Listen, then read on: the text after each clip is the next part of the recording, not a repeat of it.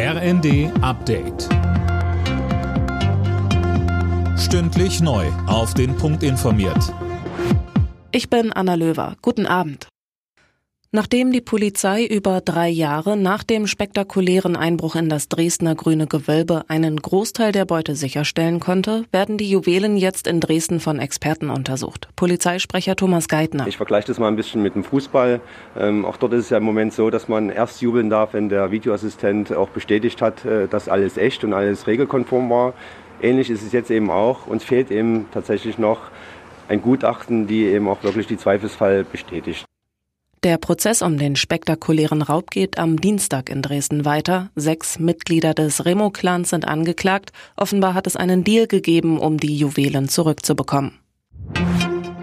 Deutschland kann auch Tempo. Das erste schwimmende Flüssiggasterminal in Wilhelmshaven ist feierlich eröffnet worden. Vor Ort waren die Spitzen der Ampelkoalition und der Kanzler mittendrin war sichtlich stolz, Philipp Nützig. Der Scholz lobte die Geschwindigkeit, in der die Anlagen bereitgestellt werden konnten. Er sprach von einem neuen Deutschlandtempo.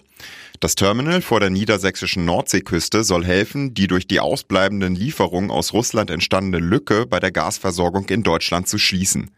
Vier weitere solcher schwimmender Terminals sollen noch zum Einsatz kommen. Eins in Brunsbüttel, eins in Stade, eins in Lubmin und ein weiteres in Wilhelmshaven. Russland attackiert weiter die Energieinfrastruktur der Ukraine. Allein in den letzten 24 Stunden wurden über 70 Raketen abgefeuert, 60 davon wurden nach ukrainischen Angaben abgefangen. Präsident Zelensky forderte erneut moderne Luftabwehrsysteme vom Westen. Nach Platz 2 2018 jetzt Platz 3. Kroatien hat das kleine Finale bei der Fußball-WM gegen Marokko mit 2 zu 1 gewonnen.